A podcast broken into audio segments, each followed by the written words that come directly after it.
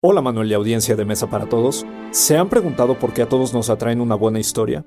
En nuestra cápsula anterior les hablamos de lo útil que es para un guionista entender la psicología del espectador y de cómo en el libro The Science of Screenwriting, The Neuroscience Behind Storytelling Strategies, la doctora Connie Shears advierte que, además de una buena historia, un guion debe tener respeto por nuestros cerebros para lograr atraer al público.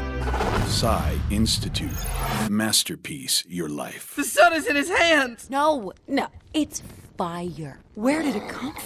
Todo se debe en parte a la selección natural. Si bien una buena historia es resultado de elementos como la trama y personajes, nuestro cerebro está preparado para prestar atención a un relato desde tiempo inmemorial. En el Paleolítico Superior, cuando los seres humanos se reunían alrededor del fuego, las historias que contaban los ancianos y chamanes eran imprescindibles para la supervivencia, ya que ayudaban a identificar peligros.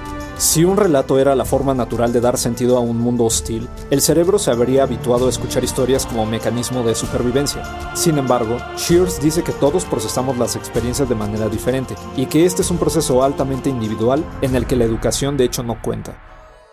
Sí, las películas tienen éxito porque estamos hechos para escuchar historias. Shear señala que tomar clases de psicología podría ser tan importante como pensar en cómo respondería el guionista a ciertas situaciones, y es que comprender la relación entre memoria y lenguaje podría ser la diferencia entre la vida y la muerte, pero del guionista.